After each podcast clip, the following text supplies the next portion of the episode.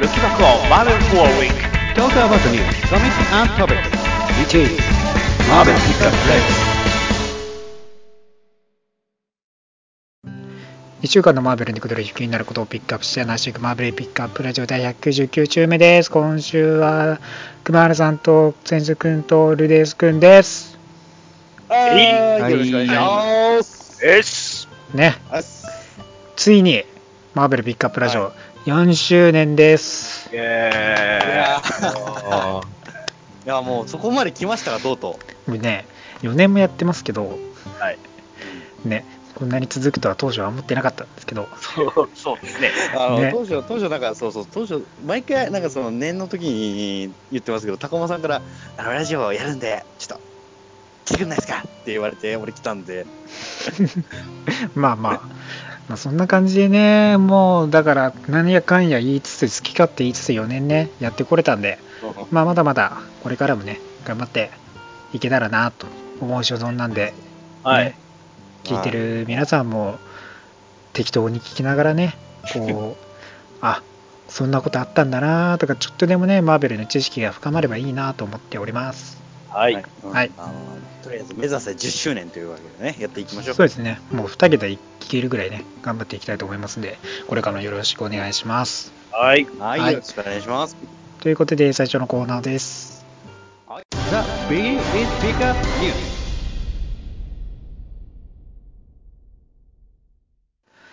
さあ、今週のピックアップニュース、まずはですね、デッドプールの制作者ロブ・ライフェルドが2019年の X メン大型クロスバークロスオーバーに取り組んでいると明かしております。はい。おはい。えーまあ、デッドプールはケーブルのね、制作者であるライターのラブロブ・ライフェルドですけども、はい。まあ、2019年にマーベルのお X メンのね、大型クロスオーバーに取り組んでいると。はい。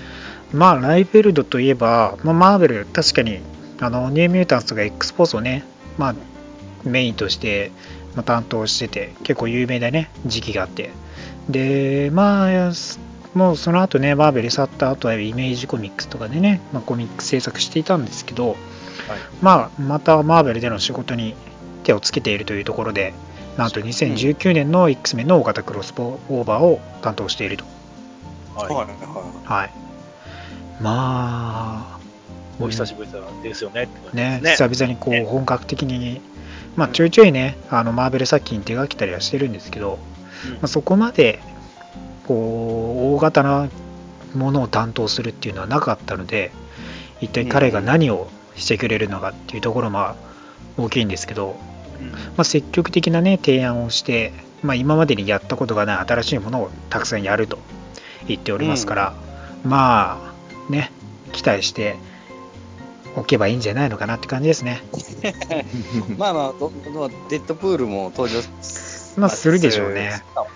はい。まあ、そうですね、今度、アンケネ X メンが始まるので、まあ、そこと、まあ、X メン系関連のコミックもいろいろと X フォースとかもね、始まりますし、そこら辺も関わってくるのかなとかね、まあ、デッドプールとかも登場してくるのかなってありますからね、まあ、来年ね、えーまあ、大型クロスオーバーがやってくるというところでね、ぜひこちらもね、楽しみに待っていただければと思います。僕ははいポポーチの量が増えてるかどうかが気になる。ケーブルが出たらポーチは出ます。えーそしてマーベル新たなデアデビルのストーリー、デス・オブ・デアデビルを発表しております。はい。はいえーデアデビルデアデビル609号ですね、えーこちら10月からですね、発売される、えーデアデビル誌で、なんと新たなストーリー、デス・オブ・デアデビルが描かれるというところですね。はい、ライターのチャールズ・スールとアーティストのフィルノトによって描かれるわけですけども、まあ、恐れ知らずの男は再びニューヨークのね、キングビーに挑戦すると。まあ、キングビー最近ね、市長になったり、こう、絶好調な時期ですからね、まあ、それにおいて再び対戦するわけですけども、はい。まあ、そこでどんな悲劇が生まれるのか、本当にマットが死ぬのかどうかっていう感じですよね。わかんないですからね。ね。いや、だからもう、なんですかね、やっぱり、うん、まあ、死んでしまうのはちょっと、やっぱドラマも控えてますし、そのやっぱ原作の中でどういうふうなことをやるのかっていうのは、やっぱそれも結構響くと思いますから、うん、ちょっとどんな感じになるのかっていうのは、ちょっと楽しみですね。そうですね。まあ、スーレ曰くね、まあ、ライターはデアデビルをね、散々いじめてきてますからね、もっとすごいいじめをしてやろうとい意気込んでますからね。あの逆にデアデビルは知らなくて、デアデビルの周りの人が知るっていく感じなストーリーになるんじゃないですか、逆に。ね最近カレ、カレンの影が見えてるみたいです。ああ、そうですね、ティザー画像でもね、そう、カレン・ページ、結構、もう2000年代で亡くなっているんですけどね、コミックだ亡くなったと。時の格好の、そうなんですよ。ねで、帰ってきてるんで、まあ、マットがね、死死ぬ時の風景みたいなイメージ画像なんじゃないですかね。まあ、だからどう死ぬのか、しかも今ね、双子、偽の双子設定、まあ、デアデブルの初期に、あの苦し紛れにカレンとね、ポギーの、ああ、あれ、あれはね、あの、いとこなんだ、あ違う、双子の兄弟なんだよ、つってね、苦し紛れにデアデブルの正体は違うんだよ、僕じゃないんだよっていうことを言い張ってた嘘がなんか現実になってマットの双子が現れたみたいなことや最近やってますから、もしかしたらそっちが死ぬかもしれない。バカみたいな、こう、い何や、でもなの多分ね、多分ね、ね、多分ね、デアデビルはね、知らないと思うんだよ。デアデビルのなんかその周りの人が知って、デアデビルっていう存在が死ぬんじゃないかなって思うんだよ、まあ。ね、まあ本当にね、マットはいろんな悲劇を経験してきてるのに、さらにいじめられるというところで、このね、マットをド M ながら頑張ってね、どう対処していくのかね、ぜひ見ていただければと思います。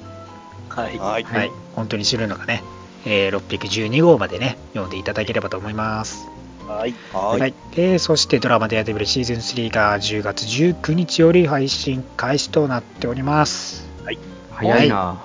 ね、発表から1ヶ月もせずに、いよいよ配信開始ということで、最近ね、ネットフリックスは多いですね。もう発表と、発表してすぐ、ね、配信開始というところで、まあ、1年以内に4作品のね、ネットフリックスソロシリーズを、えー配信するというところで順当なね、流れではあるんですけども、もう10月19日、いよいよ3週間を切っております。はい。というところですね。本当、いつ撮ってんだってレベルですよね。もうね、本当ね、次から次へとずっとね、なんか撮影中、撮影中、撮影中ってなってたよ。本当にどんどんどんどん配信されてって、またもうパニッシャーもだってね、撮影を終えてるみたいですからね。早いな。うん大きくなって、多分いろんな、だからそのスタッフができたんでしょうね、多分。ねそうその別れられてそうね、携わってるスタッフも量も多くなったり、いろいろとね、やってますからね。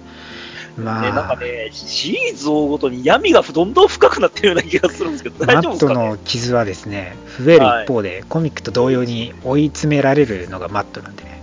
ですよね。はいなんかね、あのね、あのシーズン2、クソ面白かったからね。ねシーズン3もっとダークなね、暗くなるというのは言われてますからね。しかもキングピンもあの白スーツでね、再び登場してきますから。そうそうあれね、かっこよかったですね。はい。ねあの白スーツを見ると僕はね、どうしてもね、あの悲劇をね、思い浮かべてしまうんでね。ははい。まあ、うん薬物中毒の女性が出てくるんじゃないかなって感じですけども。まあ、どんな感じになっていくのか。あの彼女も彼女でいろんなところに出て、いろんな闇を抱えてますからね、彼女。カレン、カレンもね、そうなんですよね。結局、まあ、デアデビル初期にも出てきて、いろいろとね、人殺しとかも経験してますしね。まあ、そういうところで闇が結構多いんで、そこがいつ爆発しちゃうのかなっていう不安もあり、フォギーは一人全人で頑張ってね、もうなんか。フォギーの苦労もね、なんか病気になって現れなきゃいいんですけどね。あの、フォーギーは本当に関わらなかったなーっていう感じが、ねちょっと大きくなってきてるんですよね。いい人すぎるんでねも他のシリーズでむちゃくちゃ優秀なとこむっちゃ見せてるんで、ね、ちょいちょい弁護士として出てきてね、活躍してます。ねここはね、あれなんですけど、はい逆にそのマットがね、どんどん落ちていっているような感じもしますし。そうですね。まあ、死をね、まあ、死んだと思われていたマットが再び帰ってきて彼は何をやるのか、そしてなぜ黒いコスチュームに戻っているのかね、そこら辺も、まあ、全容もね、もう3週間のうちにやってきますんで、ぜひともね、ドラマデアデビルシーズン3に備えてね、シーズン1、2ディフェンダーズもね、振り返っていただければと思います。はい。はい。えーそして映画 X-Men ダークフェニックスのトレーラーが公開されております。はい。はいえレイトレイトショーでですね、いよいよ X-Men ダークフェニックスのトレーラーが公開されましたよと。はい。はい。い、かがでしたか？いやー、ようやく、ようやく僕らが好きな、あのーやらかしプロフェッサーがやっと帰ってくるというわけで。坊主、はいでね。ワクワクしてますね。あんで、やっぱでも暗いっすね。暗いっすね。めちゃめちゃ暗い。でもね、でもねなんかね、やっぱね、こここで思い知ったよね。あもうウルヴァリンは出てこないんだなっていう悲しみもなんかここで出てきちゃって。もちろんそれもあるんですけど。そう。で、なんかもう、見てて、でも、あ、でも、でもなんかその、やっぱりその予告でもいろんなことが詰められてたじゃないですか。めっちゃなんかプロフェッサー責められたじゃないですか、その、そのエリックにも。そうですね。そう。だからその本当にどうなるのか、で、誰が死ぬのかっていうのもありますもんね。そうね。墓の死。墓やってますからね。うん。まあ、なんですかね。うん、ダークな雰囲気ではあるんですけど、すごいエッジが効いてるんで、なんかダークな雰囲気が気にならなかったのはちょっとすごいです。ああ。そうね。なんかこう、あの世界観がすごくあの、なんですかね、ダークな雰囲気ってあんまり受け入れられないような近年なんですけど、やっぱりすごいあのエッジが効いててかっこいいんで、僕はこれ受け入れられるんじゃないかな、世の中にちょっと思ってます。やっぱ一番このダークさを軽減させてるのは、今回ニュー X メンのコスチュームを採用したことでしょうね。でっかい黄色い X 文字の。クソクソだったよな、あのコスチュームと、なんか思いながら。いや、あれはあれで味がある。ね。で、ちゃんと時代がね、あの、まあ、あれ始まってるのは80年代からでしたっけ、あれは。あれ最初最初ですか？まあね、シリーズとしては。最初は 70? あ、70かな。ですちゃんとね。その年代を追ってるっていうところもちゃんと見せてる感じはするので、いや、まあでも、ととうとうビーストが、あの、エイあの、なんですか、プロフェッサーを見限るっていうし、すごいシーンがあったので、とても楽しみにしてますよ、私は。ファーストクラスからだと60年代かな。あもあそんな経ってんの？ファーストクラス60の90年代フューチャーパストが70年代のアポカリプスが80年代、確か10年ごとずつぐらいの期間だったはずなんで、大丈夫？みんな年取ってへん感じがするけど。まあ一応ハゲてますからね。まあまあま いや、ハゲてるのは違うまた理由やんか。あ、あの、あのね、前の世界では、あの、ミュータントの未来を心配してハゲたのに、ハゲなかった未来が出たと思ったら、アポカリプスのせいでハゲてね、かわいそうに、プロフェッサー。ねえ。まあアポカリプスのせいでハゲさせられてますからね。まあ、そのハゲがやらかした感じね。ねハゲはみんなやらかすのかなって感じありますけどね。かわいそう。でなんか、あらすじになんか、その、プロフェッサーが調子に乗って宇宙の任務をやって、なんかそのダークフェニックスが読み、なんか、目覚めさせた的な感じなやつも入ってそうですね。なんかその概要的には宇宙種族と戦いになって、で、フェニックスがね、また力を目覚めさせちゃって、まあ、コントロールが効かなくなってって、で、ジーンの、ジーンとプロフェッサーのね、オリジンというか過去にね、迫ってって、そこでプロフェッサーがいろいろ改ざんして、みたいな感じのストーリーで、まあ、それをジーンがね、真実を探しに行って、みたいな感じがあって、まあ、暴走しちゃってっていう流れなんでしょうね。うんうん。やっぱそうですね、でも62年からですね。結局あれってでもあのフューチャーパストの最後に出たシーンまでつなげなきゃいけないっていうのもあるし結構うんその制約っていうのは結構あるとは思うんですよそうですね。まあでも結局ね、いろいろと矛盾してるところもあるんでね。まあそこら辺はどうなるかまだね、またまあ、どうにもできちゃうっていうのもあるんでね。死んで復活させることもできちゃいますからね。あのね。まあまあ違う時間軸っていう設定もありますからね時間軸はもう増やさん方がええんちゃうかな。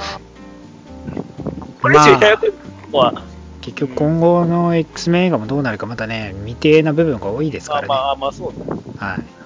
まあ、なんで、そこら辺がね、どうなっていくのか、まあ、10年後と2000年代のね、X メンというところで、普通にね、元のオリジナルの X メンにつながるのか、っていうところもね、注目して、はい、見ていただければと思います。はいなんと日本公開も2019年2月決定しておりますんで、ぜひはい。ですね。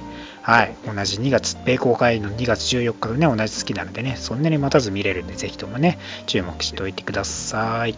はい。それが一番の嬉しいニュースですはい。ということで、今週のピックアップに最上になります。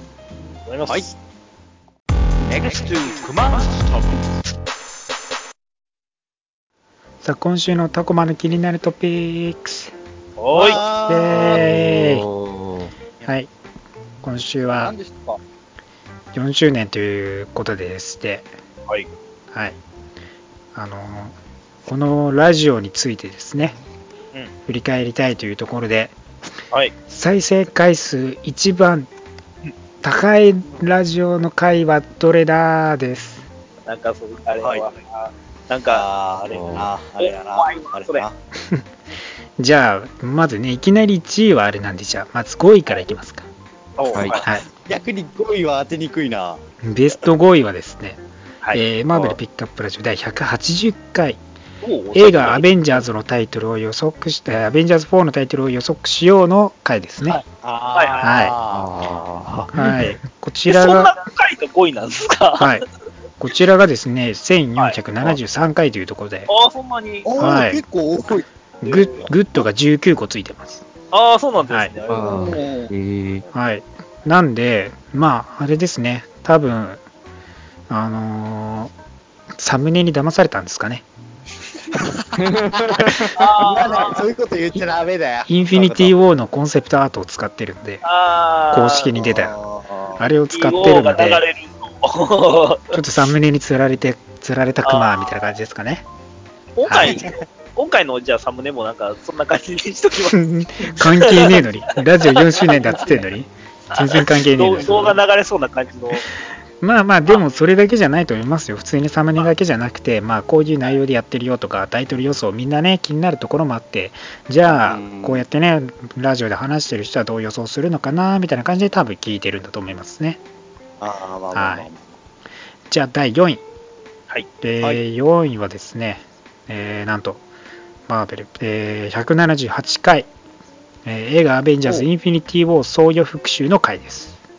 ああ、なるほど。はいまあ、インフィニティ・ウォーで向けてね、いろいろとそこら辺関連の話をね、まあしていたということで、まあそこら辺もね、皆さんコミックとどうつながりがあるのかなとか気になって、まあ事前に聞いてたりとかしているような回ですね。はいはいははいい。。で、こちらの再生回数が1507回のグッドが22ついてます。はい。で、第3位。第3位なんだと思います。これは急に意外ですよ。え、これもう、あれじゃないですか、インフィニティ・ウォーの、その、え逆に多分意外っていうことは、意外っていうことは結構なんかノーマルな話なんじゃないの？割と。いや、まあ、ノーマルな話っていうか、まあ、まあ、ネタバレ感想なんですけど、何のネタバレ感想会だと思います？えうんブラックパンサー意外なの？でもし、違いでもます。シビルとかじゃない？違うんですね。なんと、え、違う？アイアンフィスト。第117回のドクター・ストレンジのネタバレ感想会です。おええー、あ、意外。これが意外ですよね。急に117回で結構年配なんですけどね。これが、えー1633回の21位グッドついてますね。あ意外でしょう。YouTube 見るとカンバーバッチ人気あったんじゃない、ね、カンバーバッチ、カンバーバッチのファンが多いの？か多分カンバーバッチファンが多くてストレンジの話聞きたいなみたいな感じなんですかね。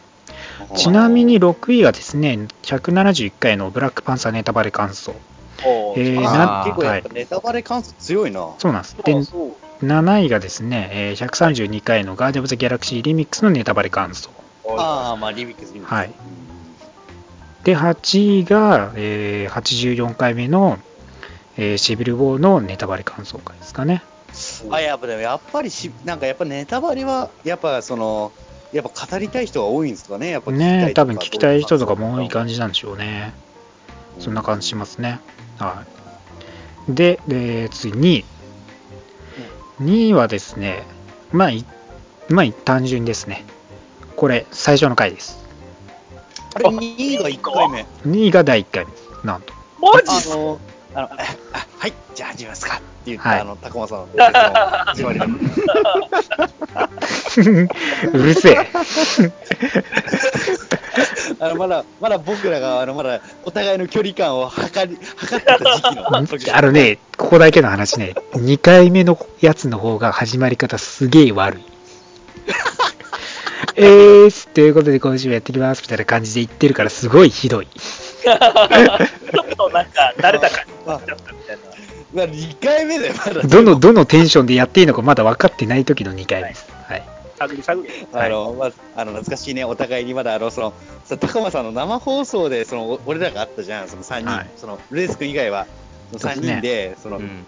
その突していいよって言ったコマさんがずっと言ってたんだけど、俺が初めて突して、その後コマさんが来てっていう感じで、そうね。ね。レールデスクマートから来てね、はい、やってましたね。そうそう。そう。そうです。これが200えー2745回の26グッドですね。ねうん、これ第1回目を聞いてね、えーどれだけ嫌になった人が多いのかという。ちちなみにちなみに2回目は835再生なんでね、まあ、そんなもんでしょうという感じですかね。で、1位は、は1位も分かりますよね、この流れからして。いやもうし、じゃあ、シビルボーじゃないインフィニティ・ウォーのネタバレ。はい、もちろんそうです。ね。179回の、えーインフィニティ・ウォーのネタバレ感想ですねま。た今、ボケるタイミングやったな、今。ね そうなんですよね。ボケるかなと思ったらですね、普通に正解を言ったんで、もうこの人は関西人じゃないと思ってやってます。熊さん、熊さん、あのさ、あのさ、熊さん、熊さん、はいあのダメ出しですけど、それは終わった後に反省会しよ ね。はい。まあ、こちらがね、もうだからまだ半年経ってないですね。はい。う。まだちょっと前の頃です。5ヶ月ぐらい前のやつですね。はい。えー、3499回。46グッドですね。もう1000近くね、1回目から差がついてるんで、もう圧倒的人気ですね。まあみんなね、好きなんですね。ね。ねいやでもやっぱ、あの、あの、あの、もやもや感を発散したい場所っていうのがないんでしょうね。多分ね。こうねうん。だってね、この再生数的にも、これまでにはトップ5の中でダントツで1時間以上長い、2時間半喋ってますから。ああ、こんな喋ってました？あれ？はい、はい、2時間半喋ってますから。マジっすか？はい。もう、もう、だってもう、もう話したい内容がたくさんあったもんね。そうそうそうそうももうね、1から10まで多分話してましたからね、これね。まあ、しかもですね、その長いスパンをしっかり見てくれてる人がいるってすごいそうなんです。ね。再生時間、総再生時間聞いてくださいよ。はい。い7万分です。からんわからん。7万分わからんわからん。7万分聞いてます、このラこのラジオの、こ7のラジオ回を。が、7万分がどのぐらいすごいのかどうかもよく分かってない。よくわかんない。よくわかんないけど、総再生時間が7万分っていうのは、はい。どういうことなんだろうなっていうね。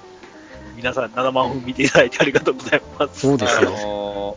大体はい、大体皆さん、なな何日ぐらいなんです ?2 日ぐらいかね、7万分って。いや、違う違う、それ、まあ、考えたところで無駄やって、そんな。まあ、だって2時間半なんで155分じゃないですか。フルで聞いても。はい155分が7万分なんてるっていう、やっぱそれだけの人がずっとこれ、ね、長い時間聞いてくれてるんだなっていうことですよね、やっぱね。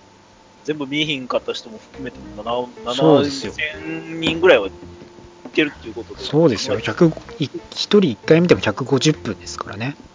ね。ねそう考えたらすごいですよね。いやー、ねありがたいことですよね。こうやって聞いていただけてね。そうですね、今、ちょっとあの軽く計算しましたけど、1日って104、100あ、1440分なので、はい。あの1日が。あの、とそうです。あの、割と、あの、10日以上皆さん聞いてますね。罪深いな、俺たちは。皆さんが10日以上見てるわけじゃないから。俺俺たち罪深いな。みんな、みんな全人類の10日を奪ってきてまそうですすよ。よね、みんな。7, 7万分を、人の7万分を俺たちは奪ってきてるんだ。ね、皆さんありがとうございます。長くね、聞いていただいてね。はい。まあそんな感じでね、多分ね、こう当たり外れでね、回があるとは思いますけどもね、まあ長く適当にね、聞いて楽しんでいただければなと思いますね。まあ毎週のね、マーベル関係のね、トピックスとか、まあ話題とかね、いろいろありますんでね、まあ、これ話してほしいとかね、こういうのやってほしいとかあればね、気軽に、えー、はい、まあ Twitter 等々で言っていただければなと思います。ほんまに、ほんまに言って、なんかもう、なんかもう、あの、これやってほしいってほんまに言う声が少なくて、そうなんですよね。いつも聞いてますみたいな感じで多いんですけどね。聞いてますけど、もうなんか、これやってくださいみたいなのは、もう積極的に言っていただければ僕らも取れるんで、はいいや。、俺、あ、でも俺前やったさ、あのーあの、プレゼン企画をもう一回やりたいね。ああ、コミック紹介みたいなそうそうそうそうそう。あれももう一回やりたいなって思う。そうね。あーそれもいいね。うん。っていうのを、まあ、皆さん、リスナーさんからの声があれば、はい。でも少なければ少ない分だけ採用される確率がすごく上がるので。そうですよ。ええそうそうそう。だからまあ別にあの、ここに来ていただいてもよろしいんですよ、皆さんゲストそうとして。そうです。まあ、まあハードルがね、高いと思いますから。はい。それは嫌がられる人多いからいいけど、まあ、意見の一つとしては全然取り取り込めるので、はい。まあ軽い気持ちで言っていただければと思う。気軽にね、こういうね、あの、企画やってる人とか要望とかあればね、あの、いかん、いかんにね、はい、うん。下のテロップの方にね、出しておきますんで、多分ね。はい、出してないですけど、普通に動画情報欄からツイッターに飛んで、リプライでも何でも送ってください。まあ、あれです。言ったもん勝ちなんで、はい。友達っていう感じですね。はい。ということで、今週の、えー気になるトピックスは以上になります。はい。ためになる話、えー、高本さんありがとうございました。はい。Next to Comics Review さあ、今週のリーフレビューです。はーい。はい、今週のリーフレビュー、まずはですね、はいえーインフィニティ・ウォーズ、アイアンハンマーですね。はい。おはい。まあ、インフィニティ・ワープスとしてね、えーキャラクターが融合しちゃったよというようなね、えーミニシリーズ。まあ、全2号のね、感じで、まあ、融合キャラをね、紹介するみたいな感じのね、えー単位コミックスになってますよと。はいはい。はい。あーまあ、ガモランね、えーインフィニティストーンをね、集めきって、せ世界をね、半分に融合しちゃえつって融合した世界において、まあ、オリジンとしてですね、今回は、えーシシグルド・スタークですね。そうですねはい。あの、トニー・スタークとソーが合体したアイアンハンマーですね。はい。はいはいはい。まあそんな感じでですね、えー近代的なのか古いな北欧的なのか分かんないですけどね氷のバーでね一人飲んでますけどもねシグルド・スタークさんね氷のバーで氷のコップコップというか、まあ、グラスで飲んでるんですけど、でますよね寒くないですかね、あれ。ねちょっとね噂されてなんか後ろ指刺されるような感じでね、まあなってますけどもねあんまりこうちゃんとねこうやさぐれ感が出てますけどもねそんな中ね、ダークエルフに襲われて負傷したところで、ね、クリムゾンカーツが出てくるんですね。クリムゾンダイナモンとカーツが融合してね。はい。まあ、ダークエルフですよと。で、ね、そこでね、そう、囚われて、で、あの、エイトリとね、その、インセンが融合したね、はい。あの、人物ね、エイトリ・ザ・ウェポン・スミスっていうね、まあ、キャラクターが出てきて、刀鍛冶？そうですね。まあ、このダークエルフに無理やり武器作らされてるわけですよね。はいはいはい。で、まあ、そこで、はい、彼をね、軽く治療して、矢をね、刺されてね、軽く治療して、じゃあ脱出するために新たな武器を作ろうってってね、はい、武器作るんですね。それがね、スーツだと。はい、スーツとハンマー。で、アイアンハンマーになる。という感じですね。はい。で、まあ、このね、また完成までね、こう、ちょっとまだちょっとね、時間が足りないっつってね、エイトリが出ていって、カースに喧嘩を打ってですね。はい。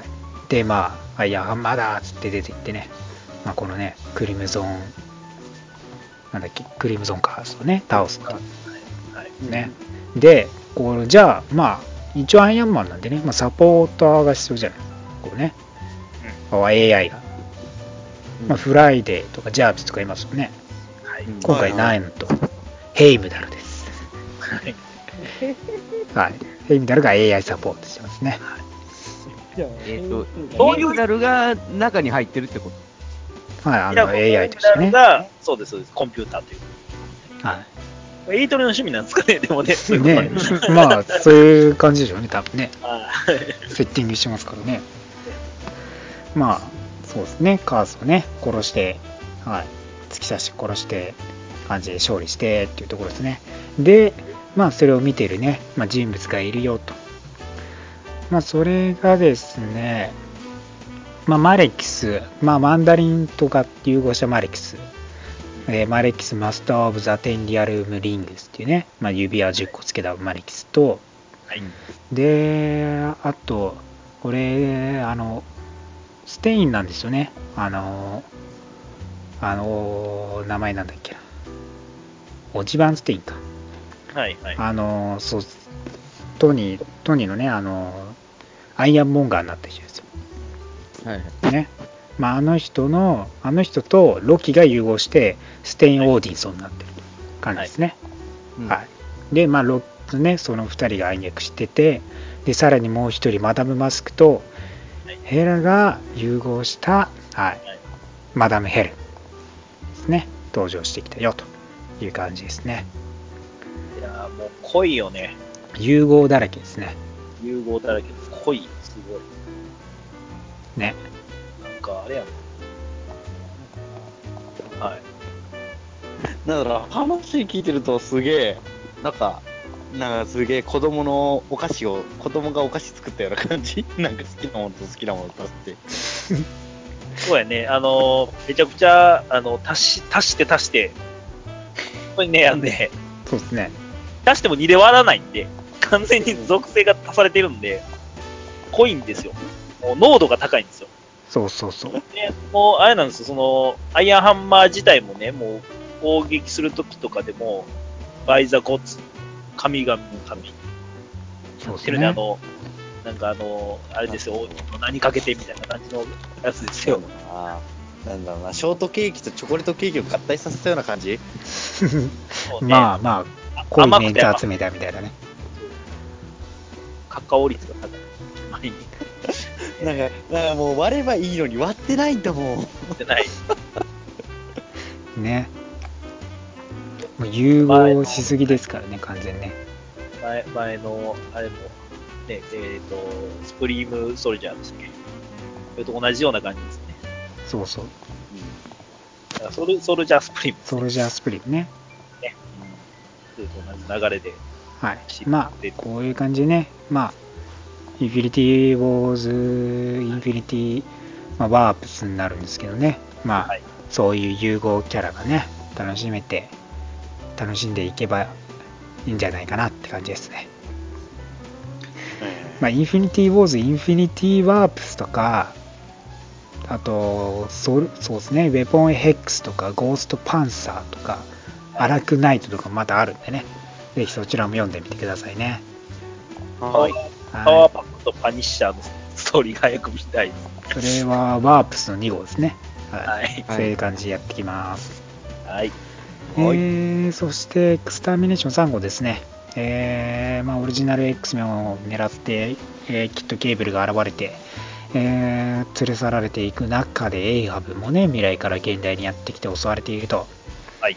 でいよいよエイハブがね、えー学園に現れてというところでですねなんとローガンがあのハウンド化してしまうというね、まあ、エイハブでねしもべにされてしまうという流れですね。でケーブルをね寺院たちが探して若い寺院たちがね探している一方で、まあ、学園でねそのハンド化したローガンが暴れまくってという感じで。でそうですね。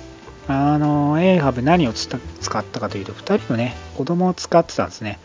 あの最初にね登場していた、えーマキシムとマノンっていうね子供たちですよ、2人のね男女の子供を最初救出してたじゃないですか、まあはい。そこで学園に連れて行って、まあ、そこでね洗脳密かにね種を植え付けていたという感じでね。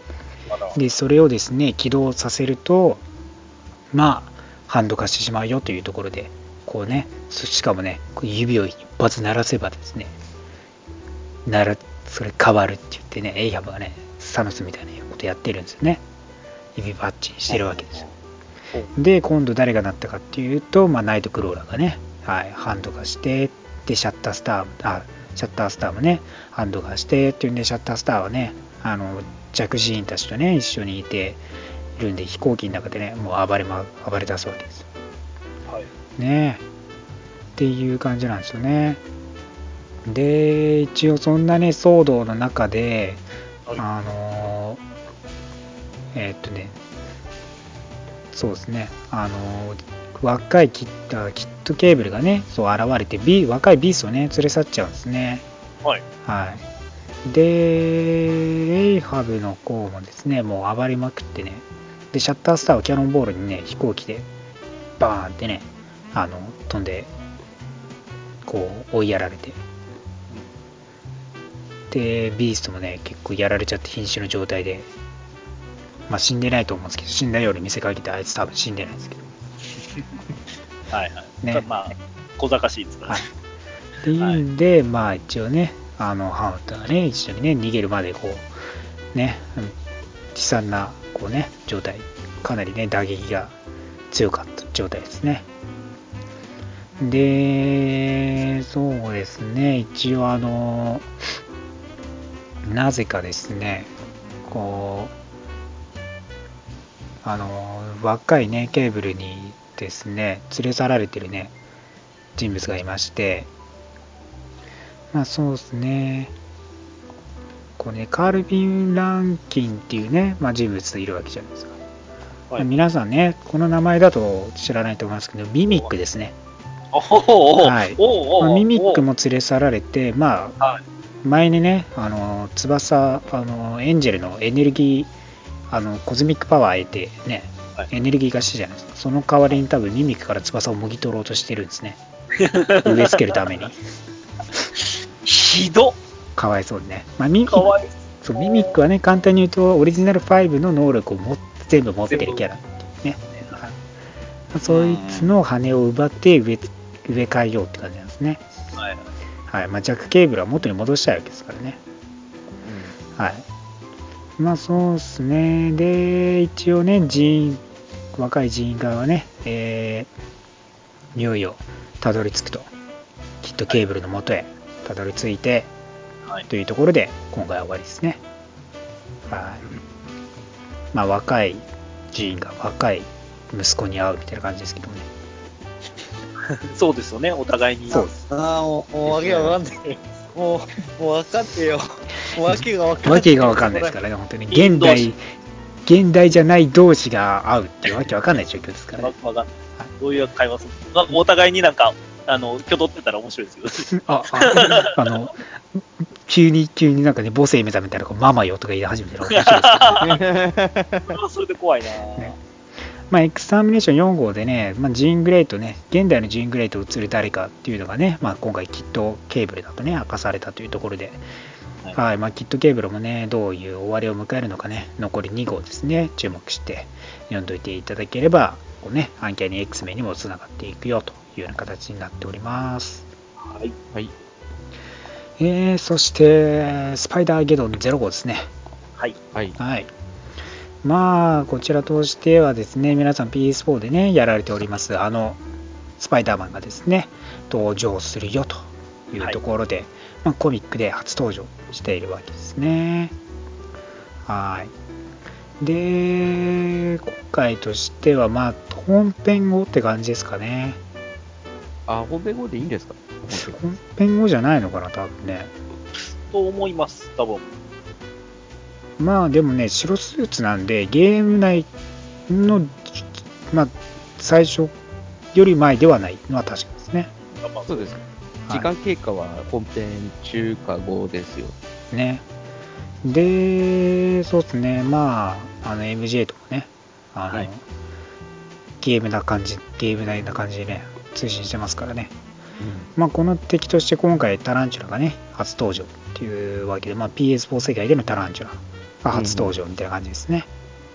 うん。はいで、入ってそうですよあの、関連しウェブも打ってますからね。うん。あと、ウェブボムも打ってますからね。ウェブボムって言いづらいよね。言いにくい。言いにくい。ウェウェブボっていうじゃん。ウェブボールみたいになるんでね。そうやな。そう。ウェブボムっていうと、ウェブボール、お？ウェブボール、あの、ね、マブカップのウェブボールみたいな。ウ あ、ウェブ、え、何がえ、でもウェブ、え？ェブボムですからね、今回ってるやつ。あの、でかく爆発して、糸だらけにするやつですね。そうね。で、なんとね、スパイダーマン・オブ・アース1048って叫んでね、この世界でナンバリングをちゃんと説明してくれるというね、優しいな。っていう登場を見せるスーペリア・スパイダーマンですね。はお父さん優しいな。ね、オットーさん、スパイダーマン・オブ・アース1048私はスーペリア・スパイダーマン、アース616から来た。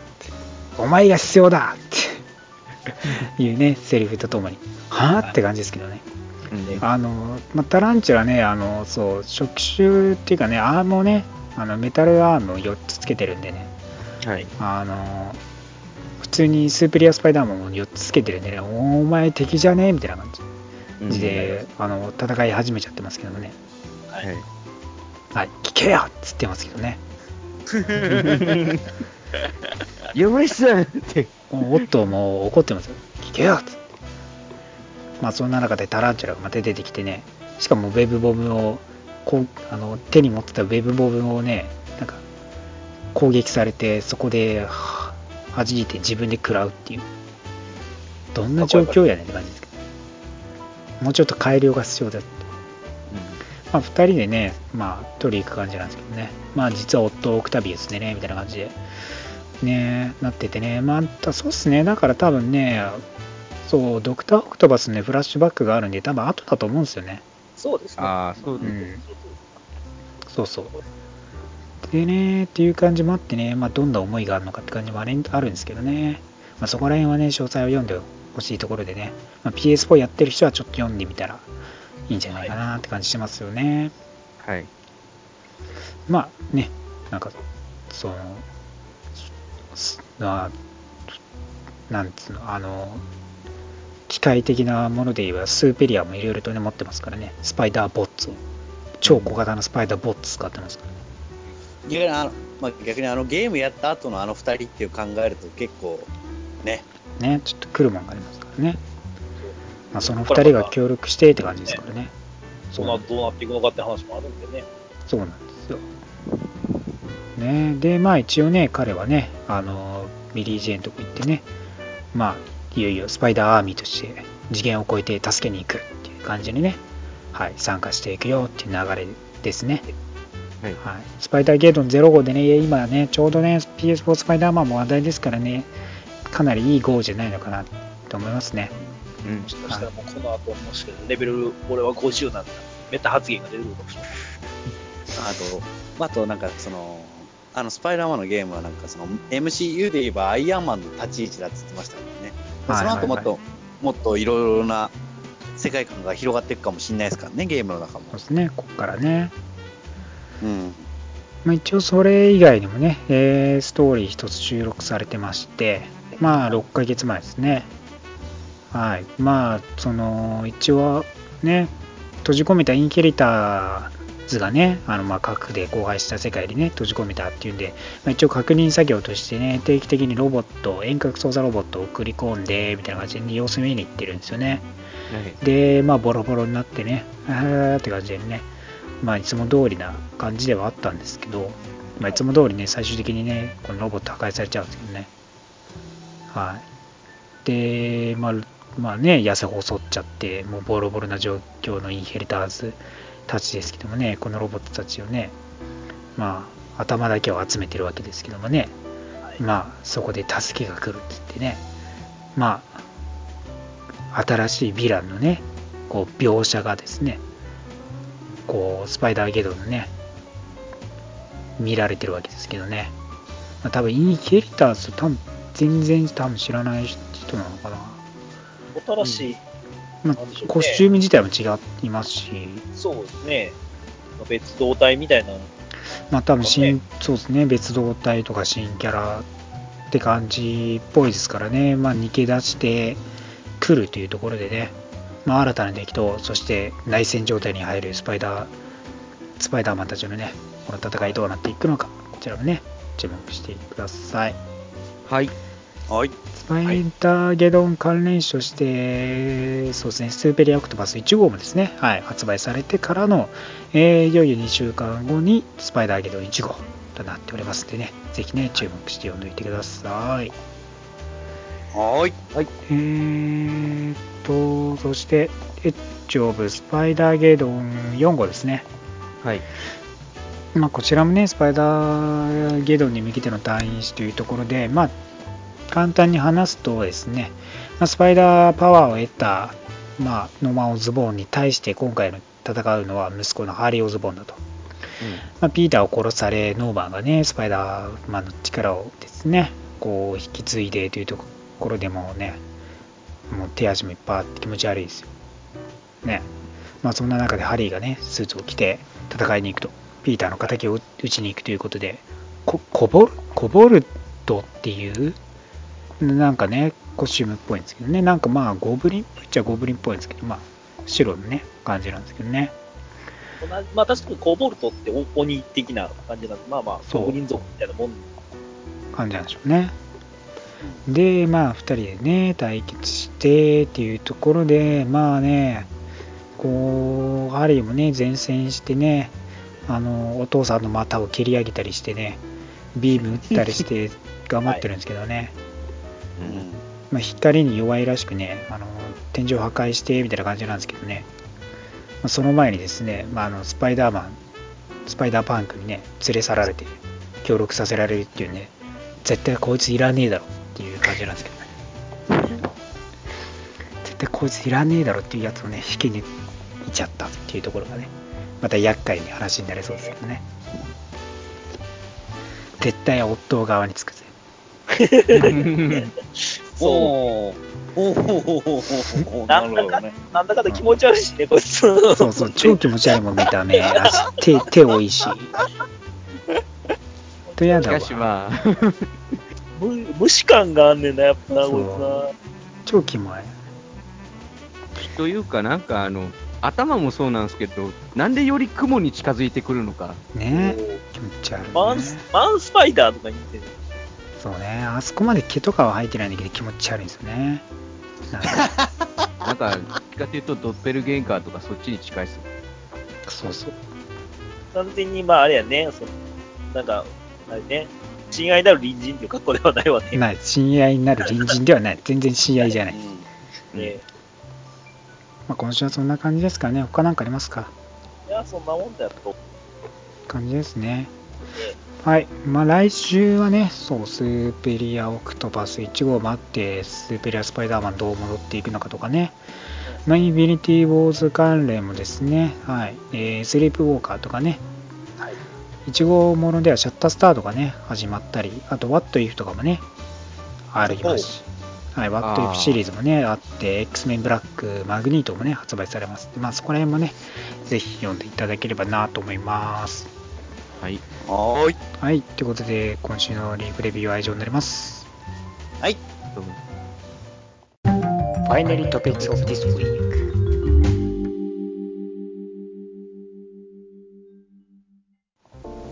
さあ、今週の話題は4年もあれば死んだウルヴァリンも生き返るマーベルの4年後未来予想図です。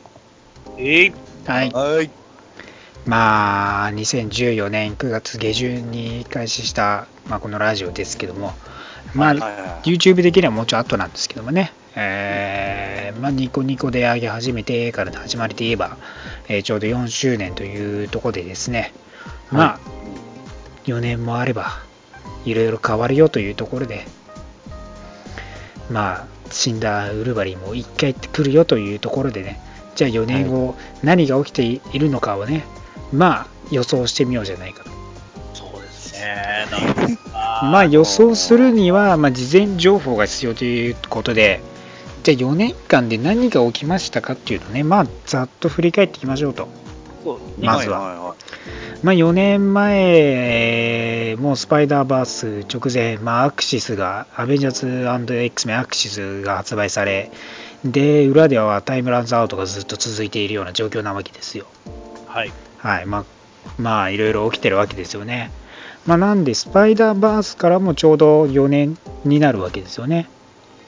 うんはい。で、デス・オブ・ウルヴァリンで、ウルヴァリンも死亡していくという流れなわけですよね。はい。はい。で、まあ、そうですね、アクシスがあり、スパイダーバース、スパイダーバースも4年前なんだなっていう、それぐらい早いんですけどね。そうもですね。でもそうですね。結構、あ、結構4年って結構いろんなものが変わってるんですねう、。そうなんですよね。もうこの間スパイダーバースやったばっかりじゃねえと思ったらもう4年も経ってるんですか らね。スパイダーゲドンまあ、続編としてやるぐらいの時間は経過してるんだなっていうね。いつの間にか、それこそハードカバー買って、でその後普通に翻訳も出たんですよね。ね。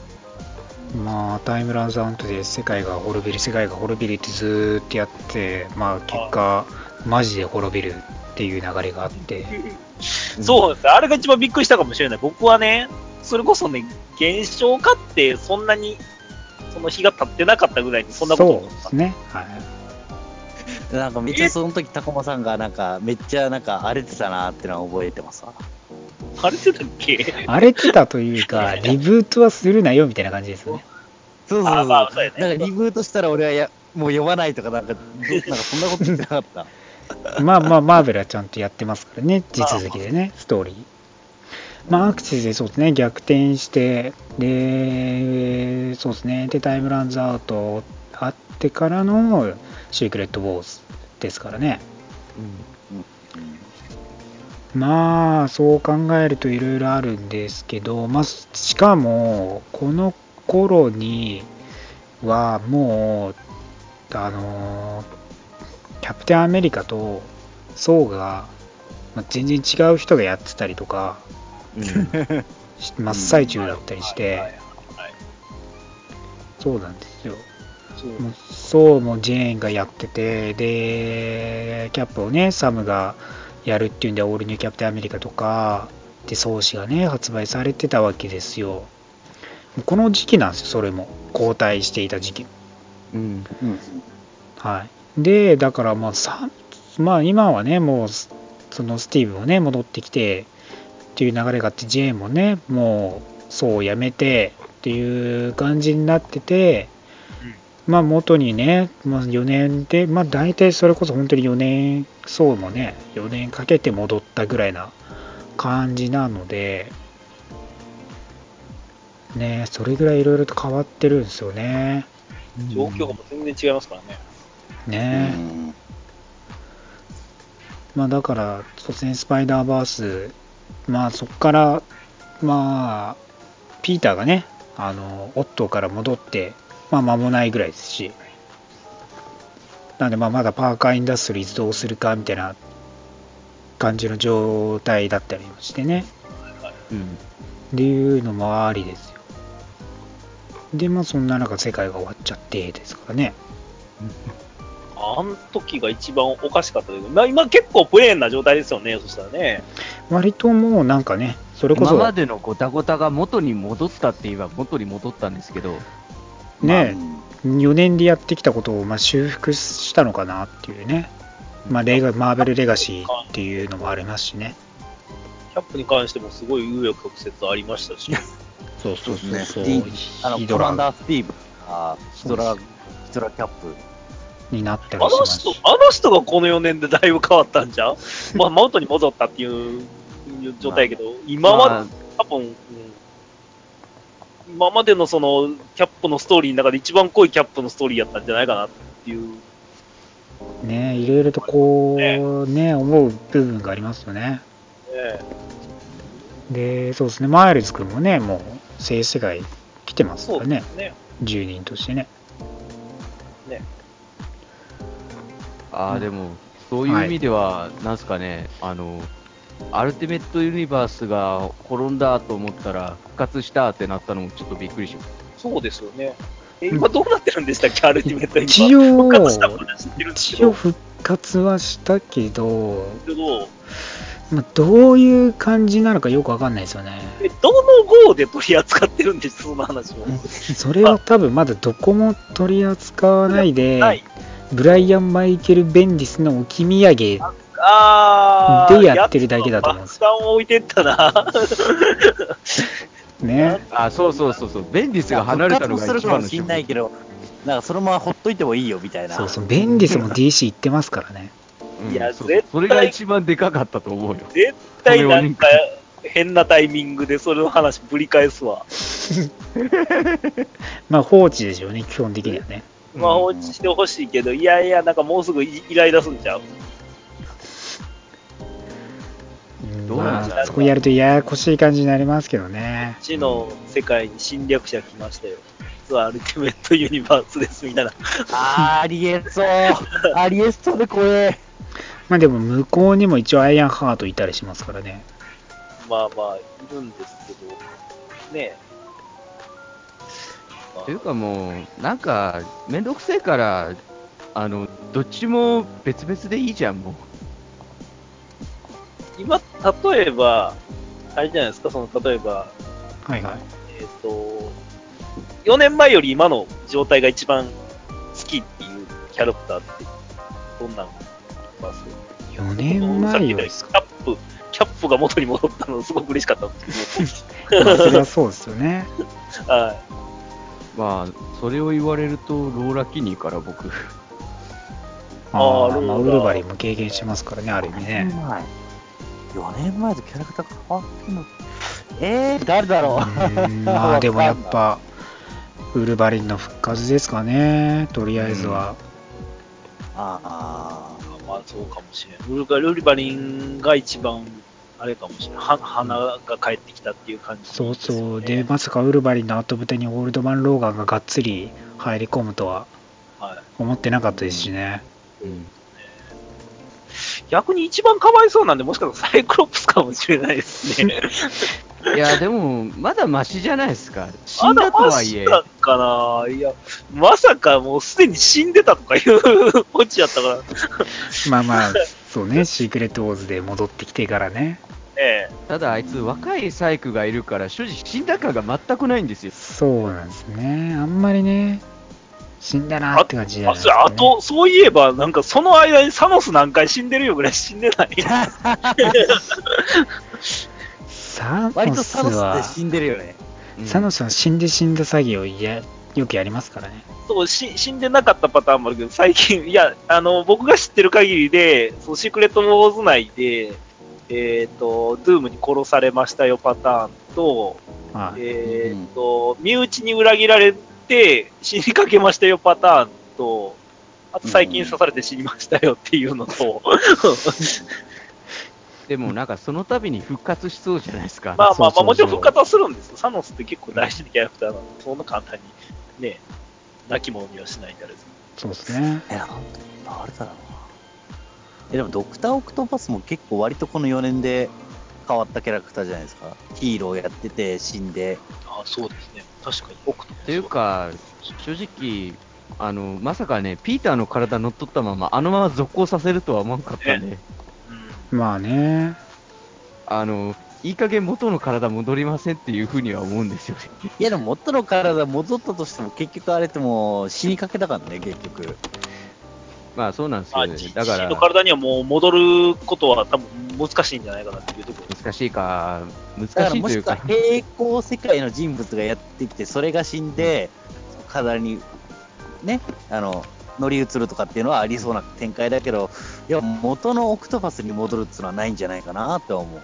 展開としてはないか。もしかしてそのおおじいちゃんの体を取り戻すどうしたらいいのって言われたら、アルティメット、あれ、アルティメットの、あれ、オクトパスどんな感じだったの？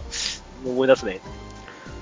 まあでも、オクトパスはね、結構ラジオやる前にもう戻っちゃってましたからね、結局。うんそのストーリーを引きずってスパイダーバースでスーペリアがちょっと前の状態で入ってきてみたいな感じはあってうん。でマクロンコンスピラシーで生き返ってみたいなね、マクロン隊のデブで生き返って。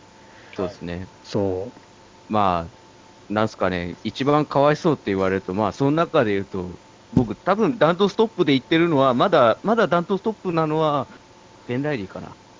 あー。あれは辛いね。あのー正直、あそこが一番、あのーやばかったじゃんっていうか、う、まあ確かにベン・ライリーもいつの間にか帰ってきたみたいな感じですからね。うん、平まああのそのスパイダーバースの後に聞くとさ、スパイダーバースのベン・ライリーって結構、JJJ とも和解してるし、アベンジャーズも入ってるしっていう、結構割とすげえ成功してるスパイダーマンだったじゃないですか。うん、うん。で、あの後に政治世界のベン・ライリーの話聞くと、すっげえ俺かわいそうだなと思いますよ。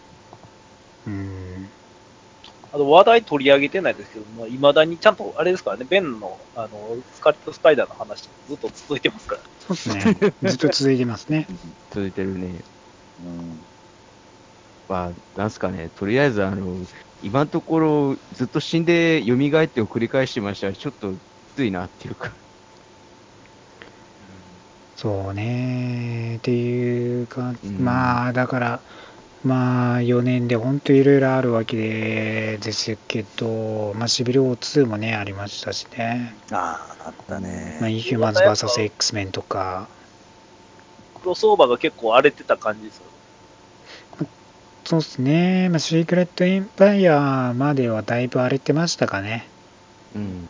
まあ、シークレットエンパイア後からそこまで大型のクロスオーバーはないかなっていうね。うん、うん。一応アベンジャーズノーサレンダーはアベンジャーズ誌でやってるストーリーって感じで、まあ週刊で発売してたっていう感じなんでな、かったんですよね。そうですね。なんでだからまあ大型は本当にクロスオーバーはシークレットエンパイア以来そこまで来てないかなというところで、まあ次何が来るのかなですよね。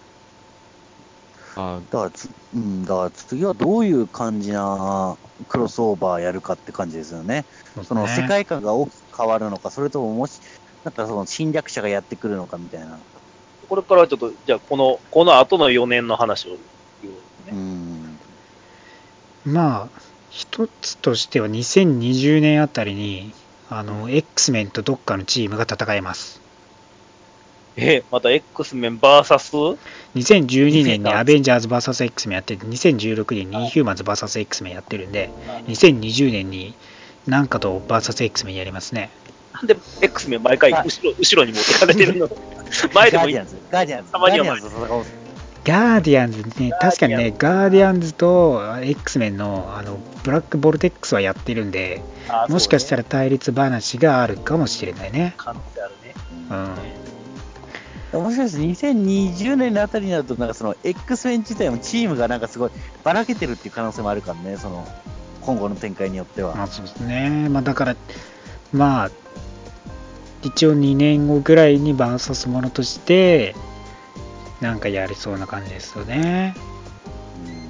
なんやろな何何と何と戦うかですね。もうねアリティメットユニバース。いやいやいやいや、もういいよ。お腹いっぱいよ、もう。えー、なんんやろななんかチーム、そうパッとチームって言った時に出てこないなそんなに。うん。大きなチームっていうのは結構残ってないんだよ、やっぱりそのアベンジャーズって結構大きいじゃん、大きいじゃん、うんガーディアンズってその少数だから、うん。X メンって、X メン同士で戦わせるとしたらってなると、あどこなんだろうなって感じまあ、X メンって結構もう数字が見えてへんぐらい人いるやん。そうね。そこの同じぐらいの規模って言ったらもうアベンジャーズぐらいしかパッと思い浮かばへん。まあそうなんですよね。なんですかね、逆になんか個人対個人をフューチャーするような形のクロスオーバーとかやるんじゃない？ーモア VS X メン。いや、そうじゃなくて、あの そうじゃなくって、アトラアトランティス VS X メンってことやろ、じゃあ。いやいやいやいや、いやあの、だから、バーサス X メンじゃなくて、個人対個人をクローズアップしたクロスオーバーを何個かやるみたいな。えあーあーまあ、そういう、あの、例えばだったらストレンジ VS ロキみたいな。あの、なんすかね、なんか、デッドプール対、あの、あの、カーネージみたいな、そんな感じのタイトル。ル誌を、なんか、一気にドンと出すみたいな。ああ、じゃあ、マーベル・ユニバース VS X メンみたいな感じで、大元のタイトルはそういう感じで、その個々の、その隊員とかで、他のキャラクターたちと戦わせるみたいな感じね。そうです。で、なんか、それで、まあ、いっそ投票制にして、どっちが勝つか予予想するみたいな投票制、人気な方が勝つだけだ。昔あったな。昔あったな、それ。人気な方が勝つだけだわマーベル VSDC みたいな。え、で、逆に言えば4年間あるとば、またなんか DC とコラボしそうな気がするけどね、俺は。はうん。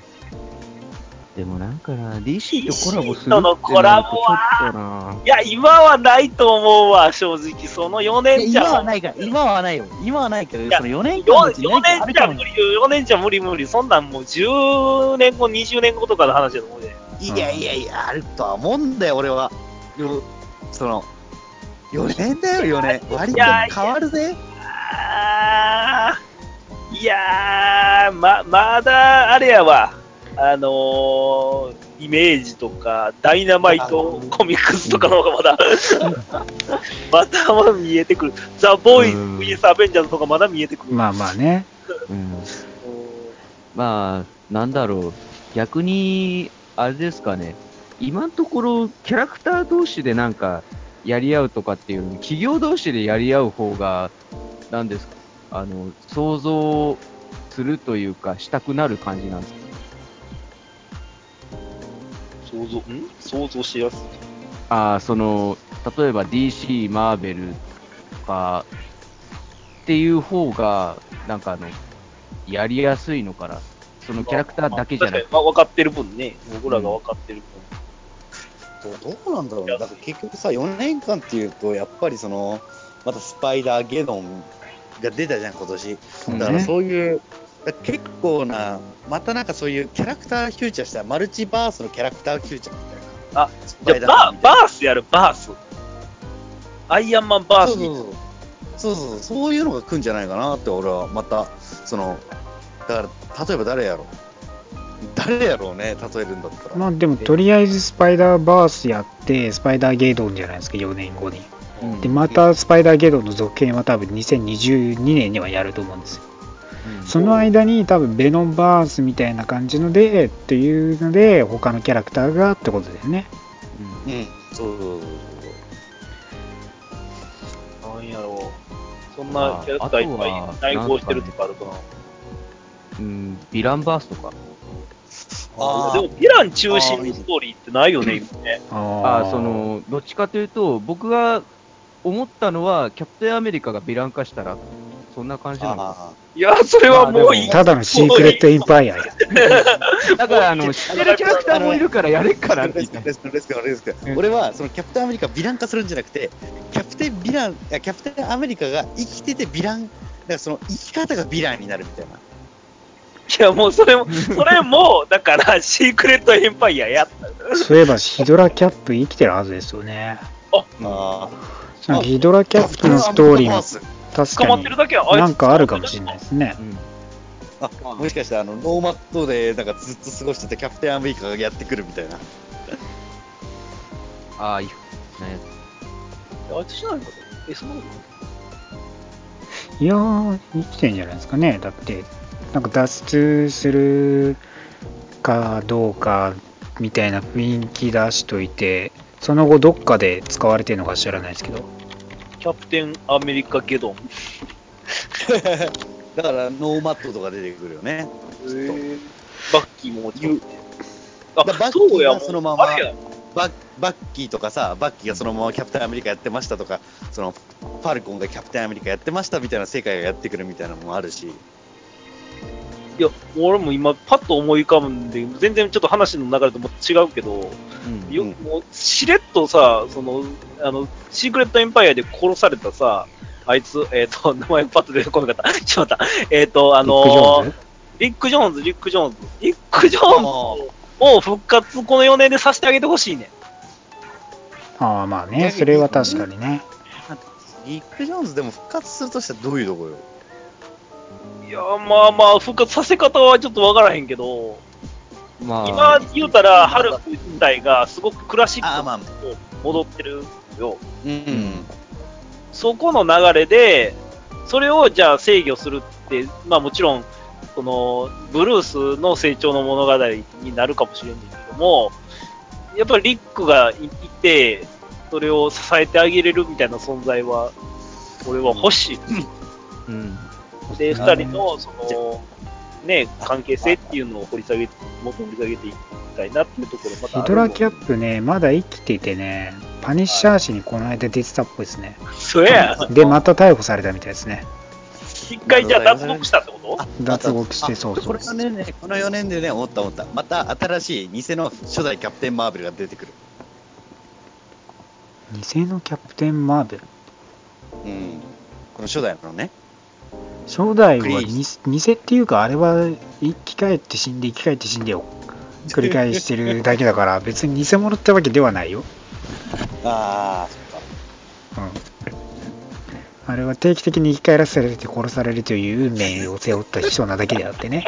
うん ちょっと待って、かわいそう。いや、別に改めて聞くとキャプテン・マーベルかわいそうすぎない？隊隊員生き返る隊員士があれば死んで、生き返る隊員士があれば死んでみたいな人ですからね、あれは。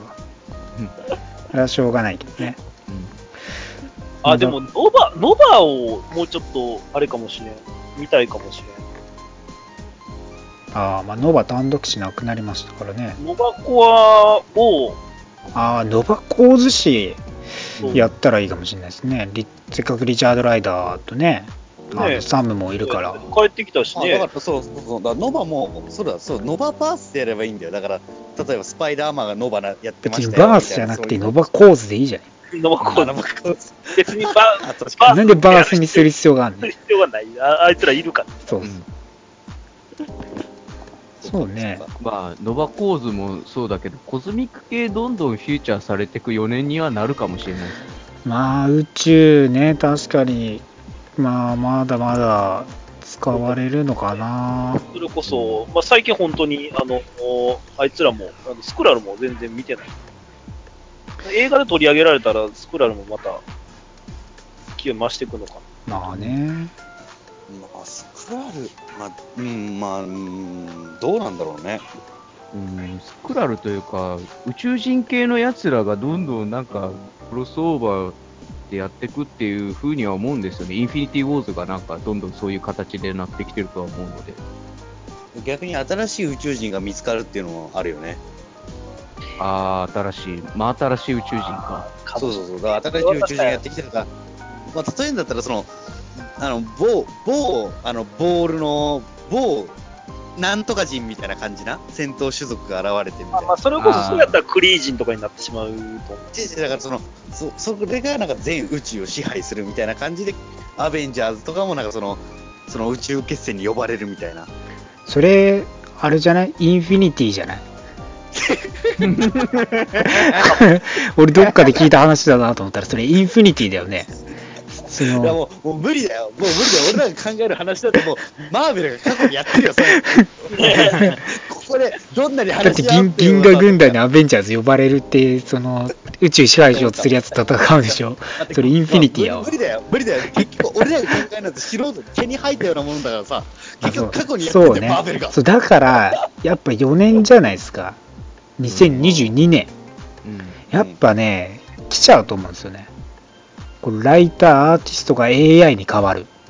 いやいやいやいや待って、待って、進化しすぎ、進化しすぎ。それは進化しすぎ。、マーベルのコミックを全部 AI に読み込ませて、じゃあ新しいコミックを発案してくれと言って、新たなストーリーとアートを全部も ちょっとうやる聞きたいんですけど。AI コミック。タコマさん、それ見たいですか？えー、見たくありません。いや、いや、でもね、1号くらいは見たいかもしれん。あ、まあ、かもしれない。怖いもの見たさな感じで。なんか、なんか、今までのスタンリーの言動を全部データ化して、スタンリー AI みたいそれこそ、だな。から、ルーレットを2個回してさ、うん。押して、ボタン押してさ、なんか出てきたキャラクター同士の話をするとか、その、対決の話、何々、誰々 VS 誰々みたいな。だからね、コンセプトで一番面白いと思うのは、AI にその、マーベルね、今までのコミックとか読み込ませて、アートとかも全部、で、作り出すっていうんだったら、それこそ、やっぱビジョンとか、うん。ロボットに作らせるロボットの漫画みたいな感じので、コンセプトとしてやったら面白いんじゃないのかなと思うんだよね。それこ、まあまあそね。うんその、もう生物がいない戦いみたいなっていうのも面白いかもね。だから AI が作ったコミックとしてビジョンがのそうそうビジョンがのコミック発売したりとかでもなんかね一回くらいそういうのもやってみたらやってみそうな気もするんだけどね。そうそう。なんかう、ん。あれですね、それで言うと、企画ものとしてね。今なんかそれで言うと、なんだろう、あの、脇役を主眼に置いたコミックの一環とか、なんか出てきたら面白いっすよ。あの、それこそ、今さっき AI つながりで言うと、アイアンマンのフライデーとか、ああ、まあね。フライデー視点から見たトニーの一日を描いたコミックとか、あそうね、なんかね、結構日常ものというよりかは、親近感が呼びやすいようなコミック増えそうな気もするんですよね。うん。まあ、ルネラとか、うんまあ、ちょっと前にはそのね、カマラちゃんとかもね、登場してきたりして、まあ、そういう時代というか、まあ、ニューキャラクターたちの登場が結構多くなってきてて、新たな時代、次の世代に、のキャラクターも増えてきてるなとは思うんで、ある意味ではそういう、まあ、親近感湧くようなキャラクターも多くなってくるのかなと思いますよね。そうですね。ままあ、マーベルって割と4年、その世界情勢のことも考えてるじゃないですか、その話の中で。そうですねその世界情勢もどういうふうに変わっていくかっていうのもやっぱりその取り込んでいくから、どうなるかですもんね、その話の内容としても、世の中の内容としても。そうね。まあ、あわよくば、まあ、うーん、でもね、最近の感じ見てるとね、アジア系のね、メインキャラクターを一人ぐらい作りそうな気もするんですけどね。うん、なんか、韓国系のキャラクターまた作りそうな感じはありますもん。うん、そうそうそう。あの、アプリとかでも作ってきた。そういろいろとコミックとかもね、うそうそう、提携したりし、なんかね、やってますからね。だからそろそろアジアメインのなんかニューキャラクターで単独誌みたいなのも出てきそうな気もするんですけどね。キャプテンノースコリア。キャプテンノースコリそろそういうのじゃないと思うんだよな。俺はカマラちゃん的なイメージでいたんだけど。ア。あ、そう、だから俺もあのー思うんだけど、日本のキャラクターも増えてほしいと思ってて、うん。ね。本人の。だだからその、何、コテコテの日本人じゃない外国人が思ってる日本人じゃなくて、なんだろうとリアルな感じね。そうそうそう。なんかシルバー侍じゃない感じの日本人？だからその今の現代の日本みたいな感じでさそういうキャラクターも増えてほしいなと思うしうん。なんかすごい今、想像の中では、すごい仕事に疲れたサラリーマンがヒーローになるイメージ。やめろやめろ。あいつ仕事しすぎじゃないのか休んでないんじゃないのかお前それどこの数数なんとかだよわからへんけど。これは日本語で言うカラオシーってやつだ。死んで、一回死んで、過労死で死んで、能力を持って復活する。で復讐それ復讐しない？会社に復讐しそうじゃない？復讐する、復讐する。それ漫画にならねえだろ。あの、なんかねは過労死をしたんだつってなんかねう、アイアンマンのヴィランで過労死した日本人がやってくるみたいなそんな4年後見たない。俺は。あの、貴様のせいだっつって確かに見たない。あの、言い方あれなんだけどさ、マーベルがさ、そんな日本事情詳しく知られてたらさ、こっちが心が痛いよ。これわかんないよ、今の編集長は。いや、マジそうなんですけどね。いやいやいやいや、まあまあまあ、そう。確かに編集長は確かに日本ビーでした。今、今のね、だって、やっぱ言っちゃえば、もうセブルスキー様ですからね。はい。そうセブルスキーだったら、ね、やってもいい。まあだからアジア系、まあ日本だけじゃなくて、それこそ韓国とかね、いろんなとこ行ってて、まあ交流持ってる方なんで、まあそういうキャラクターも出てきたらいいんじゃないのかなと思いますけどね。そうですね。まあ、なんか、えっと、コナンザ・グレートだったっけまあなんじゃバーバリアンうん。あれ、今、マーベルが版権持ってるんでしうんまあ版権というか、そのコミック発売の権利は、そのコナンの会社からは、あの引き取ってるね。買い取ってるのかな、あれは。本格的になんか、マーベル世界に来るとかってあるんかな？まあだから確かにね、なんかキャラクター買うかもしれないね。英雄は難しいんちゃうかな、いやー、あの、一応似たようなキャラクターは行さんいるんで、このマーベルって。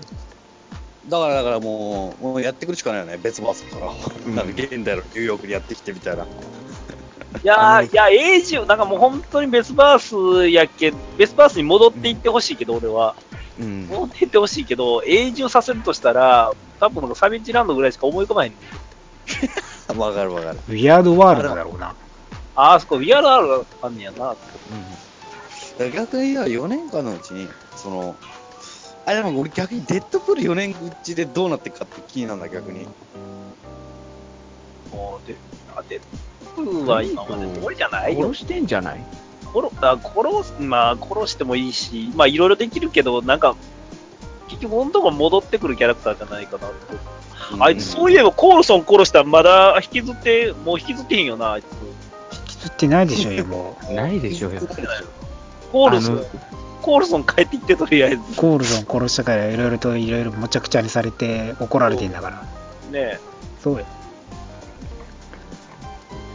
そうだなだからあとね、カマラちゃんはね、このまあ、言うてインフィニティ後からまだ5年くらいのキャラクターなんだけども、もうこの、どんどんどんどんステータスをステップアップしていって、今や自分のチャンピオンズでリーダーシップ取ってるわけじゃないですか。そね。ろそろアベンジャーズに戻ってくるんじゃないのかなと。しかも、もう自分のアベンジャーズタイトルを冠してのチームを組むんじゃないのかなと。まあ、4年も経つば柔らかくなるかなと。なんですかね、カマラカーンのアベンジャーズができるかも。そうそうそう。あチャンピオンズ、まあ、アベンジャーズとね、対立し、当時のその時のアベンジャーズと対立して、まあ、あう、ん離脱して、チャンピオンズを、まあ、若いチームでね、結成してというところがあって、で、まあ、そっから4年、5年くらいになる、まあ、5年くらいか、なるっていうところがあるから、そろそろアベンジャーズのタイトルに戻るんじゃないのかなと。今のマーベルって結構カマラちゃんもね、重要なキャラクターとして、本当に人気なキャラクターで出てきてるんで、やっぱね、そこに関しては、アベンジャーズっていう中心なチームの名を監視させたいと思うんだよね。だか、ら、なんかね、ヤングアベンジャーズか、アベンジャーズ、なんかアベンジャーズみたいな感じのタイトルで、多分やる、そうな気はするんですよね。そこまでチャンピオンズでな、まあ、4年、まあ、そんなに長くやらないんじゃないのかなと思うところで、まあ、チームものは絶対やると思うんでね。あーうんうん。まあなんか、チャンピオンズがそのままアベンジャーズになりそうな気もするんです昇まあ、昇格というかね、昇華するっていう感じがね。かもしれないし。俺は、あの、ライジングもうちょっと欲しいんですけどね。こっちの世界に。マーベルライジング。マイシング確かにね、まあ翻訳というかね、なんかアニメもね、多分、なんか吹き替えとかで、まあ実に XT とかチャンネルでやってくれると思うんですけどね。うんまあそこをもっと掘り下げて、こう、いろいろとメイ、そんなん、なんていうんですかね、メイメインな、こう、コンテンツとして広がっていったら面白いですけどね。女の子だらけのチームみたいなのがいても面白いな。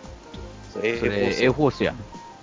A フォースよりかはもっとカマラちゃんが引っ張って、もっと若い、ああ、なんかその若い、今後出てくだける集めたみたいな。みたいな。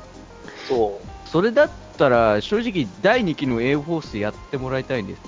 ただ、シンギュラリティの復活は大いに望みます、もちろん。え？シンギュラリティはね。シンギュラリティの復活は大いに望みまああ、もしかしたら、まあ、4年というところで、1回だけ、あの、おっさん世代を全員切り捨てる。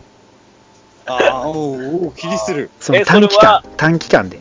ね、まあ多分まあ。クロスオーバーとかで、もう音、老人系を全員殺されるぐらいな展開で、にまあ、ニュージェネレーション世代、まあ、新しい世代がこうメインでやるクロスオーバータイトル、クロスオーバーの作品がやるかなっていう。最近ほんと増えたじゃない。まあ、そのカマラちゃんもそうだし、で、かサムとマイルズと、ね、リリー、ウィリアムズとか、まあ、ルーネラもそうだし、だから、おっさん世代に対する同じ役割を持ったヤングキャラクター普通にいるわけやんそうそうそうそう。ってことは、一回そのおっさんらを切り捨てたバース、エイジ・オブ・ヤング・バースみたいなのがあっても面白いかもしれないね。そうそう。だからまあ、それを結構大型なタイトルでやってみたら面白いんじゃない？みんなやる気がするんだよね、そろそろね。まあ、ナディア、そう、ナディアとかもいるしね。ああ、そうですね。そうまあ、で、若いキャラクター、ティーンが全然いるからね、うん数が。ティーン系のクロスオーバー作品的なのやりそうな気がするんですよね。お前昔からいるやろうのくせに、ティーン感出してくるやつとかもいるし、あれやけどね。ピーターピーター、はもうあれけど、ピーターはもう然。全然、もう、もうあれは30代だよ。なあうん。あの、そのわ若々しさを出す30代であれ。そうそう。逆に、ち逆に、その、その、あのヤングトリーみたいにみんな若返るみたいな。いや、若返ってもなわなんか若い世代がいるから、逆に邪魔になるからな。うん。いや、なんかそれだったら正直リランチすると思うんですよ。可能性いや、それは別バースでやる方が確かにだと思うよ。リランチするよりかは。うん。そうそのだからエイジ・オブ・ウルトローンみたいな感じでもいいけどまあなんかねそういう感じで全員消して若い連中だけで頑張るようなストーリーのものがありそうな気がするんだけどねうんで4年間のうちに誰がその大型クロスオーバーでラスボスと務めるかっていうのもあるよね。まあそうねだから4年間誰か死んで誰が生き返りますかええ、だ誰か殺しても、殺しても面白いなっていうキャラクターってことだろ？そうそうそう。えービジョンビジョン。ビジョン。ビジョンしの。ビジョン。は定期的に死にかけてるしな。うん。俺、シーハルク死ぬんじゃないかなって思う。てかビジョン一回死んで生き返ってるからなあいつも。シーハルク死にかけては生き返ったりとかしてるけど、なんかそろそろ死にそうな気がして怖いねんけどね。あドクター・ストレンジ死のうか。まあストレッチは。死んでないからうん。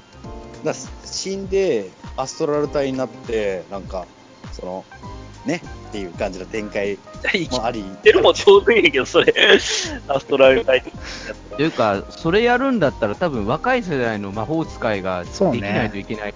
若い世代の魔法使いが出しとこうかうん。あの、ニコに実るとかそういうのじゃなくて、本当に、あのい、いじゃないですか。ドクター・ストレンジの名前を継承するやつが出てこないい。やいや、それ、いたじゃないですか。ドクター・ブートゥーがいるじゃないですか。いや全然若くねえし 全然若くね若く全ね然若くねえしドクター・彼は彼での、ね、路線があるから。そうだよ ブードゥー教なんだからちょっと違うわテイストが違うな。若若い確かにいいんだ。確かにほんまにあれやな、あの、魔術系の若いの、確かに分かった。やるやる詐欺で消えたブレイドの娘。あー。そうやわ、やる言うてたわ。やるやる言ってたのに全然音沙汰もなくなった。からブレイド。娘。そういうのもちょいちょいあるからね。うんねえ。まあだからそうねどうどうなってるんですかね。2022年の世界は。あ。ねえ全然想像ぶっちゃけ想像できないですもんね本当ね。ね。何が起こっててもおかしくないっていうか、うん。まあ、世界壊すくらいですからね一回ね。そうです。それでも平然とまた続けてるわけですから。まあリブートせずにね続くと思うんですけどね。あと、まあ、さっきもルデス君言ってたけど、ヴィランがちょっと勢いないよね。ちょっとね最近ね味方がヴィラン化してみたいな展開が結構多くてうんそのシビル・ウォー2もそうだし、インキュマズ VSX も、まあ、モンスターズ・アルニシュでは巨大なモンスター来てみたいな感じもあるんですけど、でもシークレット・エンパイアではキャップだねみたいなところもあってね、ちょっとヴィランがね、あんまり勢いがヴィランの背ないのかな負っ。てる闇とか、なんかヴィラン中心にその物語が進んでいくっていうことがないので、そうですね。そうね、ちょっと強大なヴィランみたいなのが、まあ、インフィニティ・ウォーズも結局アモーラですしうね。んまあなんかまあ闇落ちな展開が多いかもしれないかな。まあ、なんすかね、ラスボス務めてほしいラあのヴィランとかいる？既存で。既存でですか？え、いや、だから僕、正直、キングピンちゃんとフューチャーしてくんねえかなとは思うんですよ。あの、まあ。やっぱりただの人間が一番怖いのが、マーベル世界もあるところと思うんで、なんか、じゃあそれこそ、その、もうちょっと、なんやろ、本来やったら格上に当たるようなヴィランとも手組んだりとかして、実はキングピンが操ってるぐらいの勢いの方が面白いのかもしれない。ほんまに大きい世界に。というかね、正直、1回でいいから、キングピンがヒーローを倒すとこは見てみて。倒すか。あの、デス・オブ・デアデビルが出てるから、あの、まあなんかもう、あれなんですけど、いや、本当にキングピンが、マードックを殺すようなことみたいなのが起きたら面白いかな。マジで買っちゃうような世界線は見てみたい。まあ、そしたらあれかな、アクツ・オブ・ベンジェンスみたいに、ヴィラン軍団が。結束するみたいな感じかな。そういうのもいいよね。それこそほんまに、なんやろ、お互いのその立場の垣根超えたぐらい。そうそうそう。で、ヒーローたちを本気で潰しに行って、みたいな。最近ヴィランが本気に潰しに来ない感じがあるから。来ない。あの、世界に圧かけてこない。そうそうそう。全全世界の人間を潰すぞぐらいの感じで来ない。スタンドオフも解放解放されて村一つでこじんまりやってた感じだから。結局あれも。割とだからそのいや大物ヴィランっていうのが結構割となんか死んでるっていうのもあるし、そのレッドスカルとか。うん。そうね。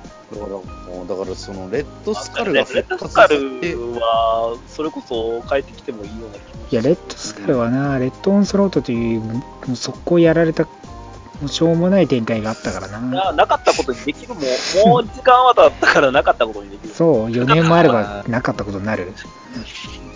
なるかないや、正直、レッドスカルというか、もうヒドラがすげえ弱い集団になっちゃったからさ。そうね。だああわかったわかった。あの、あのさ、そのシークレットエンパイアで出た市民たちの、なんかその、何ヒドラ島が正式な、だから正当になるみたいな。で、キャプテンアメリカがそのそれを懸念するみたいな感じな展開はあってもいいと思う。その、ヒドラ島がその正式に弾頭してくるみたいな。政治的な役割として。ああ、でも今、ヒドラ派と、そのキャップシー扱ってるのは、ヒドラ派の連中と、それを逆に守るキャップみたいなのもあるからね。まあ、どうかね。もしかしたら潜在的な部分で起こりうるかもしれないけどね。そうですね。その、ヒドラスプリームもね、まだヒドラキャップも生きてますからね。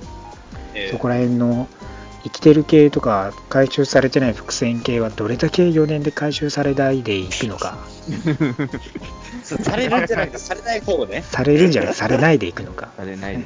はい、っていうのもありますヒドからねラキャップは今後、なんか展開としては出てきそうだもんね。まあそうですね。ねドラキャップの精神を乗っ取る形で、えープロフェッサー X した感じで、レッドスカルが復活するとかいうわ、ああじゃああれかああの体を使ってみスーペリアを送ったあのスーペリアスパイダーマンみたいな感じでオットーが今のそのピーターのクローン体に入ってるみたいな感じでた感じレッドスカルがそのヒドラキャップを乗っ取ってヒドラ台頭させるみたいな感じねで、遺伝子的には、キャップの子供みたいなやつらが、もう、なんやろ、兵士としていっぱいいるみたいな。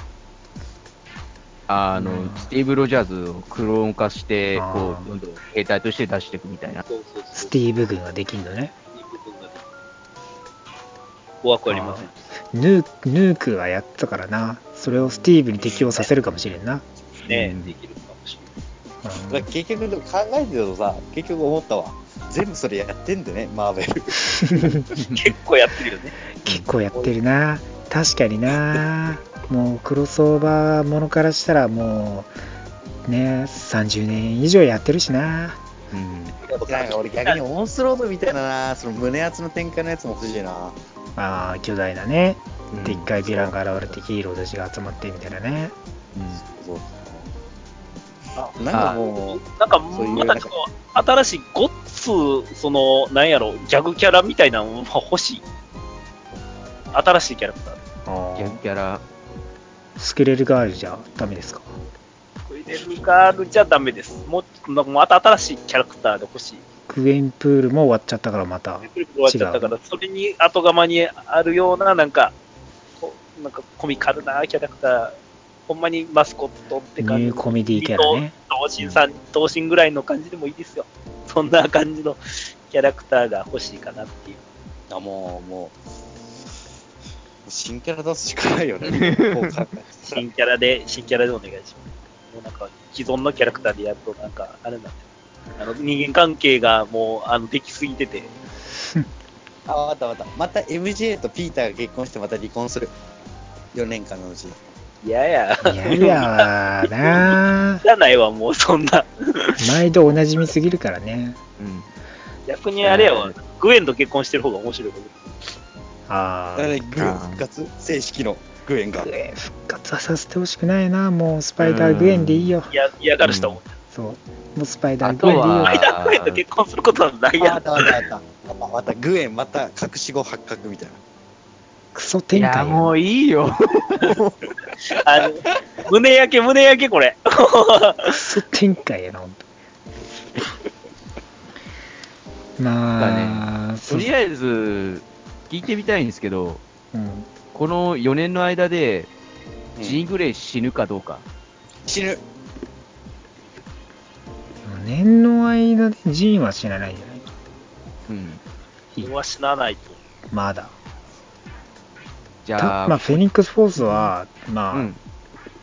基本的に使えなかったら死なないから、もう使えないままずっといく感じじゃないですかね。逆に、なるほど逆にケーブルあと何回死ぬと思う ?4 年のうちに。ケーブル別にそんな死んでないしそ、んな知るそんな知るキャラクターじゃない。そんな知るキャラクターじゃなんかどいつもこいつも死んでるイメージにさすけど、言うほど死んでないからね。死んでない。でも、でもケーブルってでも結構さ、死んでると思わせて生きてるパターン多いからね。ま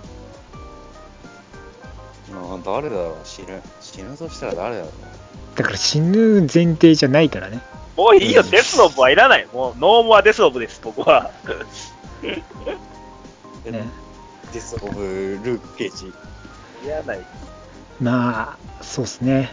もう死なない展開の話もあるだろうしね。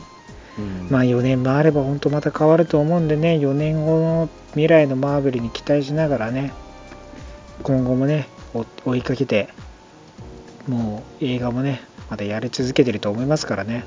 はい。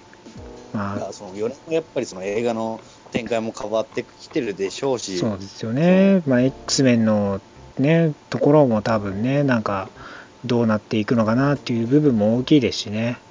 まあそこら辺の映画も含めね、ドラマもそうですし、どうなっていくのかね、もう本当4年でまた変わっていくでしょうからね、今後の4年の注目しておかないと、ビッグウェーブにね、どんどん乗り遅れてしまいますからね、皆さはい。んちゃんと情報を追ってね、このラジオでね、聞いて情報を追っていただければと思いますよ。はい。はい。また4年後に会いましょうね。待って待って待って。なんだなんだ待って、この、待って、このラジオ何オリンピック、オリンピックみたいな感じになるの？いや次4年回四年後4年後にこれを聞き返してどれくらい合ってるかなっていう。今のタコマンのテンションが腹立つっていう。あもしかしたら新メンバー入ってるかもしれないですかね、このラジオに。4そうですよ。年もあれば。わかんないですよ、もしかしたら。乗っ取られてるかそうですよ。4年で全然入ってないからね。変わら、変わらないと思うわ。もしかしたら4年間のうちに、あの、タコ、あの、クマールさんだったり、クマールさんが新しいニューマーベルピックアップラジオさがあの作ってるかもしれないですからね。どどこぞの誰々さんを、それも高木くんでも加藤さんでもいいから、誰か僕と交代してる可能性もあるもんね。そうです。もし、もしかしたらもうこのラジオ乗っ取られてるかもしれないですから、誰か。乗っ取られてるかもしれない。もうもっと大きな権力に乗っ取られてるわ誰が乗っ取んねん、こんなラジオ。もし2代目タコワっていうのが出てくるかもしれないですからね。誰が真似すんねん。大した数字もないのまあ。まあ、でも、その、まあ、4年もあれば日本のアニメも変わってるでしょうね、そのマーベルの。また、フューチャーアベンジャーズみたいな日本の新しいアベンジャーズも生まれてるかもしれないですし、うんアニメで。そうですね。まあ、またね、えー今後も楽しんでね、いただければと思いますよ。はい。はいはい。はいみんなね、いろいろ思うところあると思いますからね、ぜひ、ね、あの、未来に期待しながら、コミック、映画、テレビ、ドラマ、アニメ、いろいろ見て、追っていただければと思います。はい。はい。はい。ということで、今週は以上になりますけども、何か言い残したことございますか？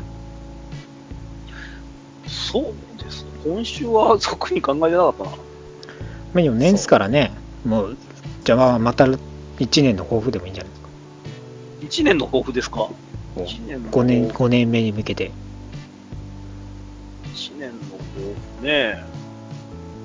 まあまあ、続けていければいいなと思いつつ、あ、さてはこいつ何も考えてねえな。何も考えてなかったね。まあでも好きなキャラクターを増やしていきたいかなっていうところはあるかもしれないね。もうなんかもっとしね、視野を広く見て、うん。ね、物語を見れたらなっていうところはありますけどね。ね。そうですね、まあ、僕はあのあと5年目に向けて、なんかあの TRPG のマーベルのやつが売ってたんで、今度、あの買って、このメンツでできたらいいなそうね、やりたいですね。と思ってますやりたいやりたい。うん。なんで、あの今度買ってきます。お願いします。買ってきてください。はいはい。リー君どうですか？そうです。僕は、あの、その、なんですか、あの、やっぱりまあ5年目に向けてやりたいこととしては、まああの、こういうラジオ以外でも、まあ見られてることっていうのを、まあ自意識過剰じゃないですけど、まあ意識して、まあ SNS とかであの不用意な発言とかし ないように。何急に？なんかあった？んなんかあったんですか？まあ、そうですかね、特になんかえ、ななんだろうな、特になんかあの公式にのアカウントとかにね、あの変なリプを送るようなことは絶対しないように。あの誰か送ったのかな？何かあったか、何かあったのか？後で、後でルールスか、はい後で話聞こう。この、これ終わった後聞こうぜ。収録終わった後に。はい。ということでね、えー40周年ありがとうございました。また来週から50年に向けて頑張っていきます。そして来週はなんと200回記念ということで、来週からまたよろしくお願いします。はい。はい。ということで、今週は以上になります。また来週お会いしましょう。バイバイ。来週も、ラジオの前に、アッサンブルえー